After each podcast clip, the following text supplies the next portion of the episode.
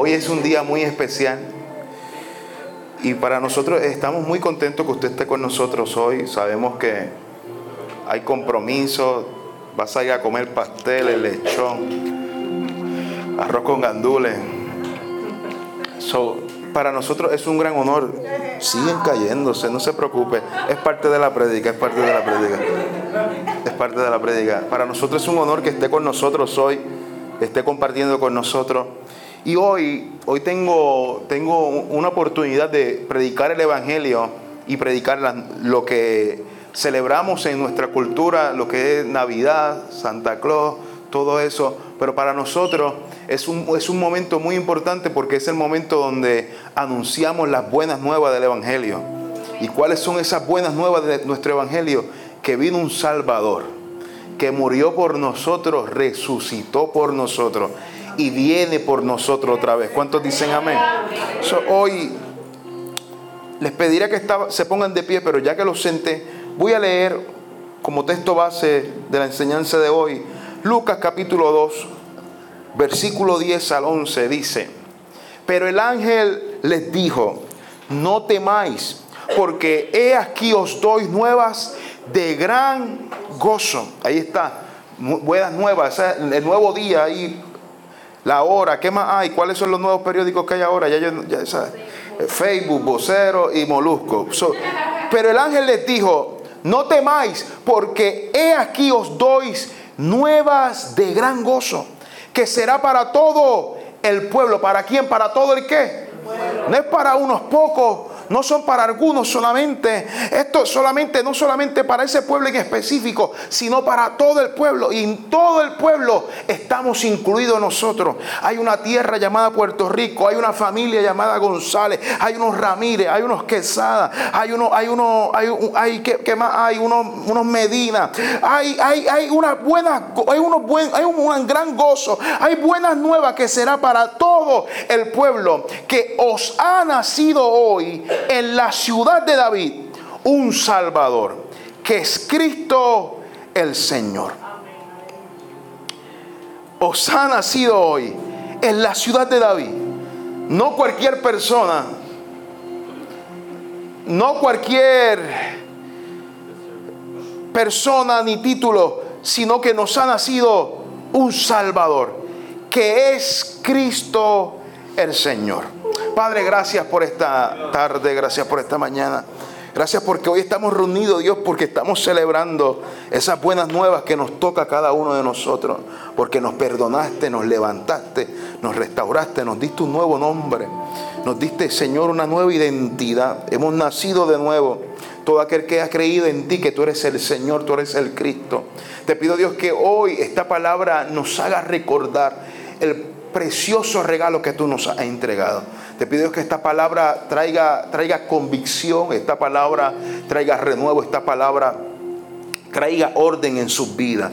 Te lo pedimos todo en el nombre de tu Hijo, amado Jesús. Amén, amén, amén. Le puse por título a la prédica de hoy, regalo inmerecido regalo inmerecido.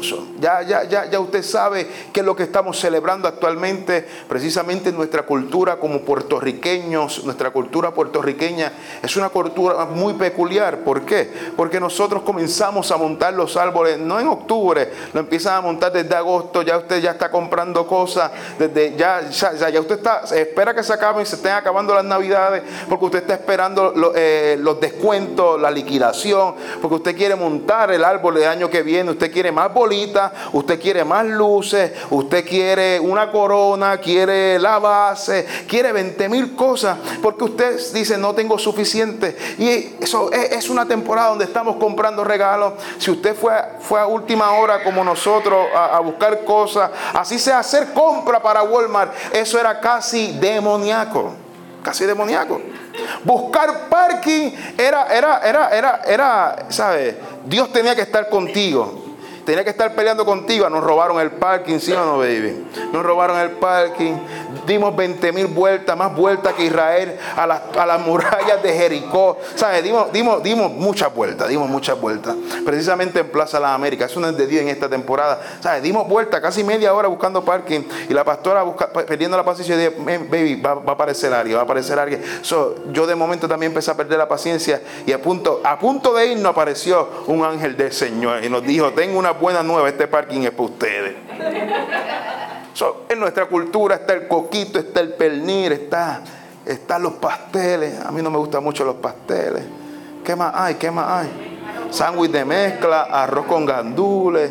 ¿Sabe? Nuestra cultura es muy especial. Pero para nosotros, en nuestra creencia como cristianos,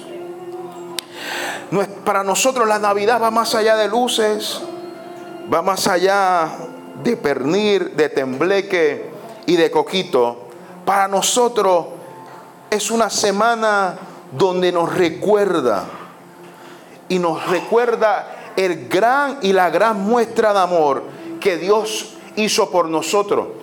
Es, es, la muestra de amor más grande que yo considero, porque es la muestra de amor que Él hizo por la humanidad. Se nos fue entregado un regalo y no cualquier regalo. Se nos entregó un regalo que es inmerecido. Lo curioso sobre este regalo es que a diferencia a lo que nosotros celebramos hoy, o en nuestra cultura celebramos, es que depende cómo usted se comporte durante todo el año, eso determina si usted recibe el regalo, determina qué tipo de regalo usted va a recibir determina cuándo te van a dar el regalo. si usted se porta bonito, nuestra cultura navideña nos dice que usted se merece ese regalo. Pero a diferencia de nuestra cultura, el regalo que se nos fue entregado por el Padre es un regalo que no importa cómo, ni en su día más perfecto, en el día que usted está más santificado, en el día que usted leyó más la Biblia, en el día que usted puso ese Spotify y puso ese playlist más cristiano que nunca, en el día que usted habló muchas lenguas, se bautizó, se echó agua, se echó aceite, se puso vestidura, se puso un manto, se puso toda esa cosa, se puso un esfuerzo, por más que, por más que usted en el día más perfecto, ni siquiera usted llega, ni yo llego a alcanzar el título de ser digno de poder recibir tan preciado regalo. Por eso el regalo que se nos fue otorgado a la humanidad es un regalo que somos indignos, no somos merecedores, no somos dignos para poder recibirlo. Eso queda muy claro que ni siquiera en el día más perfecto de nosotros podemos ser dignos de este regalo. El apóstol lo explicó mejor que yo en Efesios capítulo 2, versículo 8 al 9. Dice, porque por gracia ustedes han sido salvados mediante la fe. Esto no procede, no procede de ustedes, sino que es el regalo de Dios. No por obras para que nadie se. Él nos recuerda que fuimos salvados por gracia. Porque por gracia ustedes han sido salvados mediante la fe. Esto que quede claro no procede de tu fortaleza, no procede de lo que usted haga y deja de hacer. No procede de lo que usted se ponga o se deje de poder. No procede de la sobra que usted haga. No procede de cuántas veces usted viene a la iglesia. No procede nada de eso. Procede por la fe. Procede porque fue un regalo por gracia. Día conmigo, es por gracia. ¿Y qué significa gracia? ¿Qué significa gracia? Gracia significa un regalo o gracia significa algo que no mereces. Eso que quede claro. Cuando hablamos de gracia, te entregan algo que usted no merece. ¿Usted se acuerda que usted, esa temporada que usted se portaba mal en su casa? Y usted llevaba pidiendo, llevaba pidiéndole las tenis de ruedita. ¿Cuándo se acuerdan de esas tenis de ruedita? Usted fajado pidiendo la mami trataba de sacar buenas notas, Trataba de portarte bien. Zaira está riéndose. Trataba de hacer todo bien. Luigi, Luigi le gustaba. Mira, Luigi, tú tienes una juda ahí atrás. Llegaron las tenis de rodillas, llegaron a llegar. Ah, pues, so, Zaira, deja de apuntar para allá. ¿Usted se acuerda que usted se, usted se portaba bien, usted trataba de portarse bien para que le entregaran algo?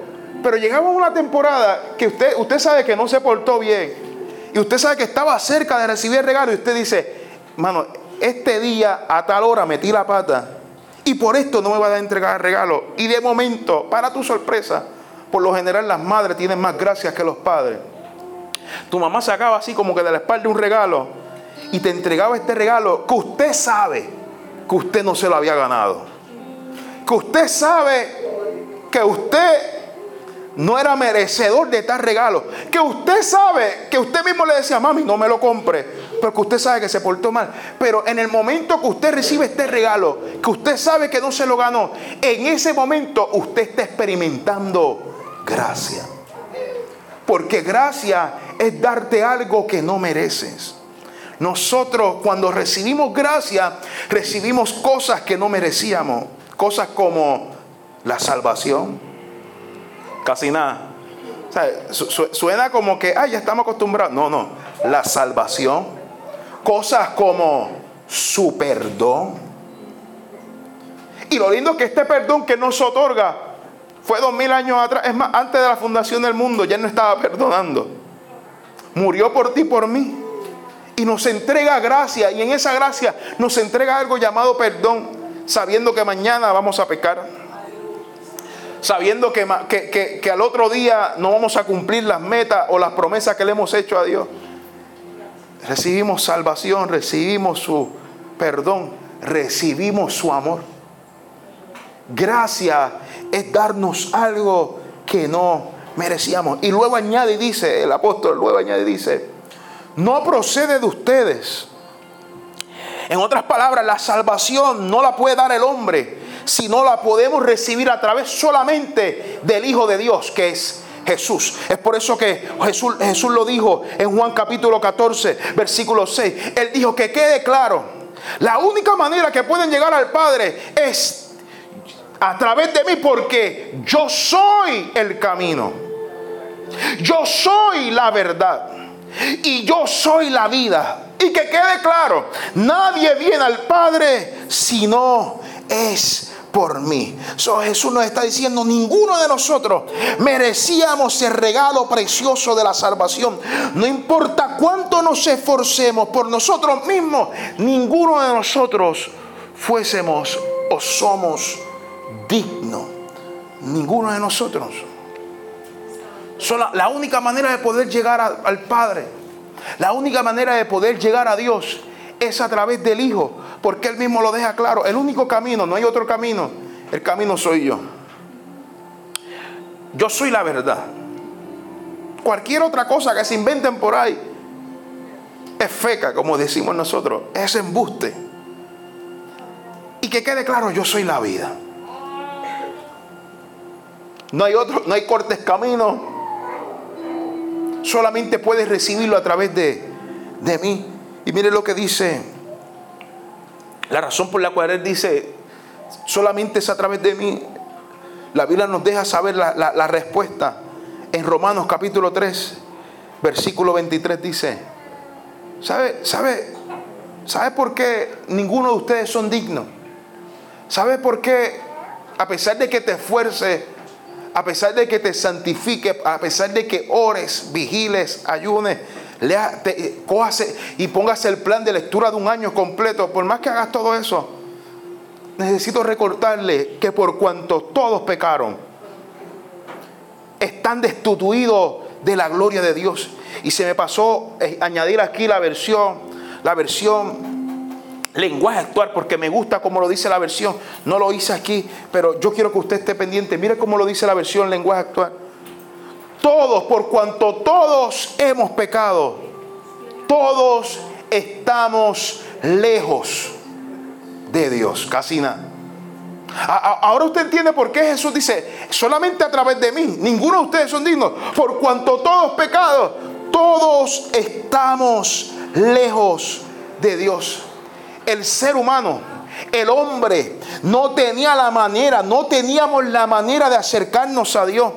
El hombre estaba sin rumbo, la humanidad estaba perdida, la humanidad se encontraba en oscuridad. Ninguno de nosotros no teníamos, nuestras vidas no tenían sentido, nuestras vidas no tenían propósito, nuestras vidas tenían un fin y era un fin de muerte, era un fin de angustia, era un fin de lamento. Pero hubo alguien, hubo alguien, hubo alguien que decidió interrumpir tu historia y decidió interrumpir mi historia. Decidió cambiar tu historia, cambiar tu final. Nos entregó un propósito, nos entregó un diseño, nos entregó vida y decidió iluminar la, eh, la, escena en oscuridad donde nosotros nos encontramos. Oh, yo no sé si tú conoces a ese hombre, pero ese hombre decidió interrumpir la historia y esa, esa es la persona que habla Juan en el capítulo 1, versículo 14. Y él lo describe como el verbo que se hizo carne, que habitó entre nosotros para mostrarnos su gloria. Gloria,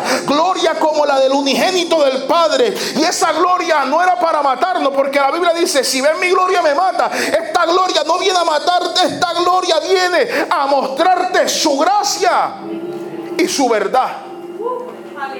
Ese hombre se llama Jesús. Ese hombre interrumpió, puso pausa a tu capítulo de vida. El hombre iba sin rumbo, sin fin, con un, destino de muerte. Pero este hombre se hizo carne, habitó entre nosotros, se metió en un cuerpo pecaminoso. Eh, estábamos tan lejos que Jesús decidió acercarse. Habitando en un cuerpo pecaminoso, habitó en este mundo corrompido y caído por el pecado. No solamente hizo esto, no solamente se metió un cuerpo pecaminoso para interrumpir tu historia, sino que fue rechazado, fue maltratado, lo escupieron, lo crucificaron, lo lastimaron. Todo esto para mostrarnos su gracia y su verdad. ¿Qué mejor regalo que este? Que estábamos lejos de Dios y Él decidió acercarse a nosotros. ¿Qué mejor regalo que este? Que quedó demostrado que Jesús fue la respuesta que el hombre necesitaba. ¿Cuántos pueden decir amén? Jesús fue y es la respuesta que el mundo necesita. Se hizo carne, habitó entre nosotros y vimos su gloria, gloria como la de unigénito del Padre, lleno de gracia y de verdad. Él dijo, mira, yo estoy dispuesto a hacer todo esto por ustedes. Y para darte algo que no merece, su gracia nos hizo dignos. Uh. su gracia nos cambió el título y nos dio un título de hijos. Su gracia dijo, voy a hacer moradas conmigo. Su gracia dijo, cambiaré tu lamento en baile. Tu gracia, su gracia dijo, te voy a dar amor y es el amor que no has experimentado aquí en la tierra. Esa gracia es la que tú vas a experimentar. Pero no solamente mi gracia te va a hacer digno, sino que mi verdad te va a hacer libre.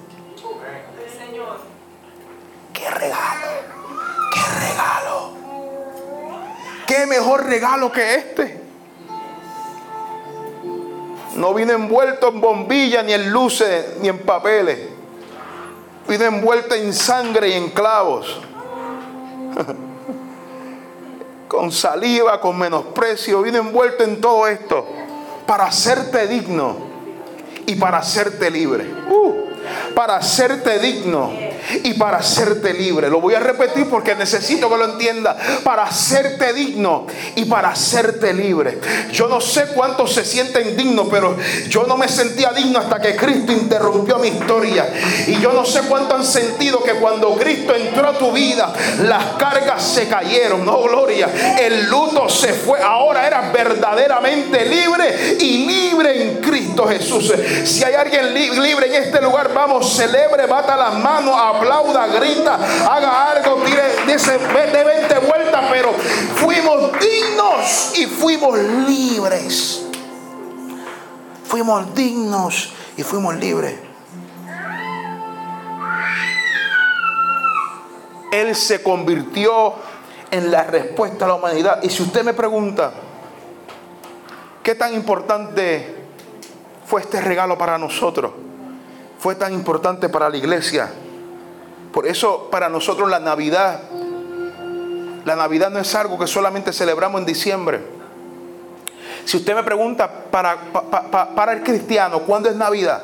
Navidad para nosotros no solamente diciembre. El cristiano vive en una eterna Navidad. Hello. El cristiano vive en una eterna Navidad.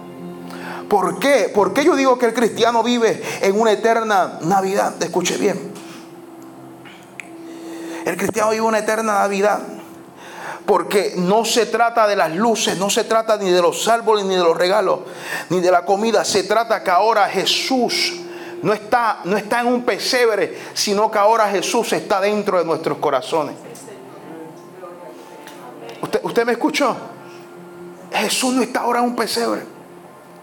Ahora Jesús habita dentro de nosotros y como Él habita dentro de nosotros, Ahora podemos vivir en paz, ahora podemos vivir tranquilo, ahora podemos vivir con gozo, porque Jesús está en nuestra vida. Porque yo digo que para nosotros es una eterna Navidad. Si la Navidad para usted representa una temporada de alegría, para Navidad para nosotros representa una temporada de dar regalos, abrazos, compartir en familia, reír, brincar, estar así todos brillosos si la Navidad para, nosotros es todo eso. Mire, para las personas que no tienen a Cristo, posiblemente Navidad es la temporada más feliz para ellos.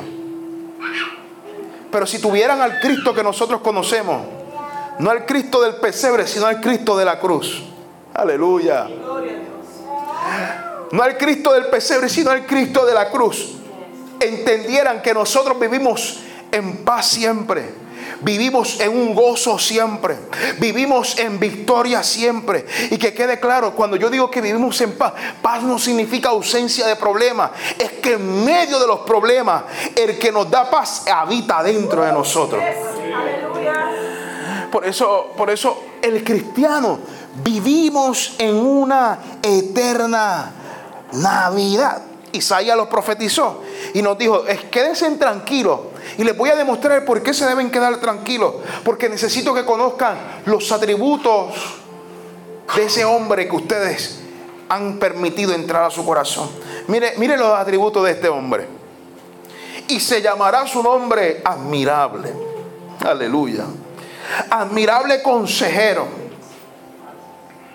Dios poderoso Padre eterno y príncipe de paz. Toca el que está a dile, quédate tranquilo, díselo. Dile, dile, cógelo easy, cógelo easy. Dile, dile, bájale dos, bájale dos. Porque el príncipe de paz habita dentro de ti si el príncipe de paz habita dentro de ti, Él quiere que los hijos de príncipe de paz también vivan en paz. Habrá alguien en este lugar que sepa lo que es tener al príncipe de paz en su vida. El que tiene el príncipe de paz en su vida dice, voy, voy, voy a danzar en el medio del desierto. Voy a adorar en medio de la prueba. Voy a seguir creyendo a pesar de que Goliat viene de camino. De leones me quieren atacar a pesar de que la enfermedad tocó mi puerta, a pesar de que las finanzas parece que no me están dando. Yo creo en un Dios que provee. So, para nosotros, hoy el cristiano tiene que entender, el cristiano no está exento de problemas. El cristiano dice, en medio de los problemas, yo puedo dar gozo, yo puedo dar alegría, yo puedo reír, yo puedo danzar, yo puedo celebrar. ¿Por qué? Porque tengo al admirable consejero, tengo un Dios que es poderoso, tengo un eterno y esa alguien es el príncipe de paz. Socoge un suspiro, respira profundo y dile, esta prueba no me va a matar, este castigo no me va a dejar quieto. Hoy voy a caminar confiando que lo Dios comenzó en mí, Él lo va a perfeccionar, Él lo va a terminar, Él me va a levantar para su gloria. Yo necesito a alguien en este lugar que se seque las lágrimas, que dejen de llorar, que te sacuda el polvo. 2023 pareció fuerte, pero te traigo noticia, lo vas a cerrar confiando que el príncipe de paz está a tu favor, pelea por ti, murió por ti. Alguien debe entender que Cristo Navidad para nosotros.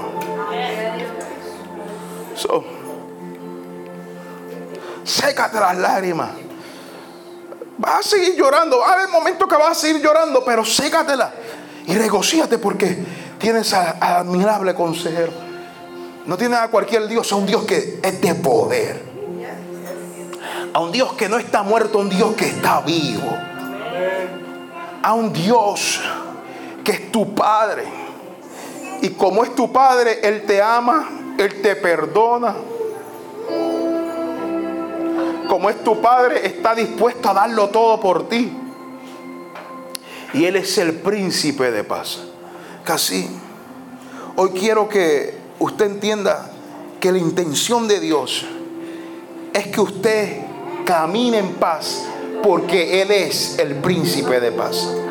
Lo voy a repetir una vez más. Dios quiere y la intención de Dios es que usted camine en paz porque Dios es el príncipe de paz. Mire, mire lo que dice Tesalonicenses 13. Aquí usted va a ver la intención de nuestro Dios.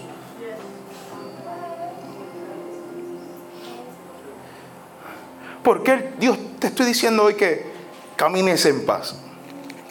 Porque el mismo Señor de paz les dé su paz. este, este, Señor, Él es paz, pero Él no se queda la paz con, con Él. Les dé su paz. La paz que venció al mundo. La paz que venció al enemigo.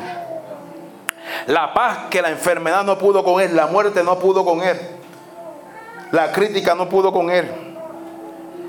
Le dé su paz. Y fíjense donde dice, en todo momento y en cada situación, el Señor sea con todos ustedes. Mira, este versículo es para que usted se imponga la mano, se tire para atrás usted mismo, se ponga una sábana y descanse en paz, ¿sabe? Aquí está resumido la prédica que yo le estoy dando hoy a usted. ¿Quién es el que te da el paz? Paz, el Señor de paz. ¿Y cuándo te da la paz? En todo momento. Hello. Y en cada situación. Lo bueno de esta paz, que esta paz no solamente te lo da los domingos.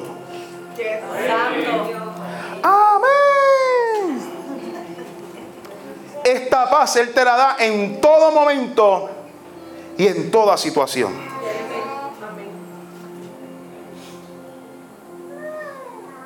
Yo quiero que usted entienda esto, iglesia. que Él te quiere dar paz en todo momento y en toda situación. Porque esta paz que te está entregando Dios, esta paz usted no la puede conseguir ni en Walgreens, ni en Temu, ni en Amazon. Esta paz no la puede conseguir ni ganando más dinero, ni obteniendo el carro que usted quiere, ni comprándose una casa más grande. Esta paz usted no la va a obtener teniendo las cosas materiales que usted estaba esperando y había soñado desde niño. Esta paz solamente la puede recibir a través de Cristo. La paz no es lo que usted tiene afuera, la paz es lo que usted tiene en su interior. ¿Me escuchó? La paz es la que usted tiene en su interior. La paz nunca va a venir de afuera. Por eso usted ganó más dinero y ahora tiene más responsabilidades. No, el día que yo gane tanto, voy a tener más, más paz. Embuste. El día que compre la casa, me voy a estar tranquilo. Y de momento, con la casa más grande, tuviste que comprarte una cama más grande porque la, la tuya estaba chiquita. Un sillón más grande, limpiar más. Y de momento tú decías, ah, yo prefiero la casa más pequeña porque tengo que limpiar menos. Compraste el carro y ahora, ahora te montas inmaculado así como que, porque no quiero que se ensucie, no quiero que pase nada. Y es válido porque te esforzaste por todo esto. Pero la paz nunca viene de afuera, del exterior. La paz que nosotros tenemos viene de nuestro interior, que es Cristo Jesús. Y hoy este mensaje es simple. Hoy este mensaje es sencillo. Hoy yo quiero que usted valore el regalo que Dios le entregó a usted. Hoy yo quiero que usted valore el regalo que se le fue otorgado. Un regalo que ninguno de nosotros no lo merecíamos, pero es un regalo que está dispuesto para nosotros. Si ya usted recibió este regalo, valórelo. Respételo. Celebre por este regalo. Pero si usted no ha recibido este regalo y usted se encuentra, como lo dijo Romano, usted se encuentra lejos de Dios, hay un regalo para ti hoy. Hay un regalo que es un admirable consejero. Es un Padre eterno. Es el príncipe de paz. Es lo que Lucas anunció y dijo, viene uno, van a ser alguien que va a ser su salvador. Si usted no ha recibido este regalo, hoy es un buen día para recibir este regalo. por esto este mensaje es para que los que ya tienen el regalo lo valoren. Hubo alguien que murió por ti. Lo que pasa es que cuando no pagamos el precio no lo valoramos igual. por eso es para mí esta temporada, este mensaje, no es un mensaje que debemos predicar solamente en Navidad, es un mensaje que tenemos que recordárnoslo siempre. Murió por nosotros, lo abofetearon, habitó entre nosotros en un mundo caído. Usted sabe lo que es estar en este mundo. Usted sabe lo que es luchar con la carne que usted la somete domingo y al final, de, ¿sabe? A la hora después del culto, usted sabe que esa carne se levanta, mira. Y en la semana usted lucha, y usted ayuda, y usted hace de todo, y usted busca de Dios. Y la, usted sabe lo que es habitar en este, en, este, en este pedazo de carne. Que usted la somete y se levanta. Y le gusta lo que no le tiene que gustar y escucha lo que no tiene que escuchar y ve lo que no tiene que ver. Valoremos este regalo que se nos entregó. No solamente porque hizo todo eso, es que este velaro, este, este regalo, ninguno de nosotros éramos dignos de recibir su gracia, de recibir su perdón y recibir su amor. hoy valoremos este regalo y si no lo has recibido, ese regalo se llama Jesús.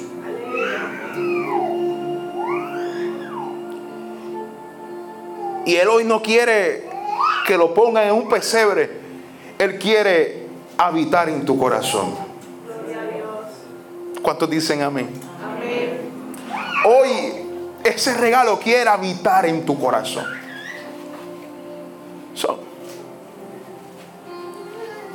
Hoy yo quiero que usted analice esto. Hoy yo quiero que usted ponga en perspectiva el regalo que usted ha recibido y el regalo que le están ofreciendo hoy.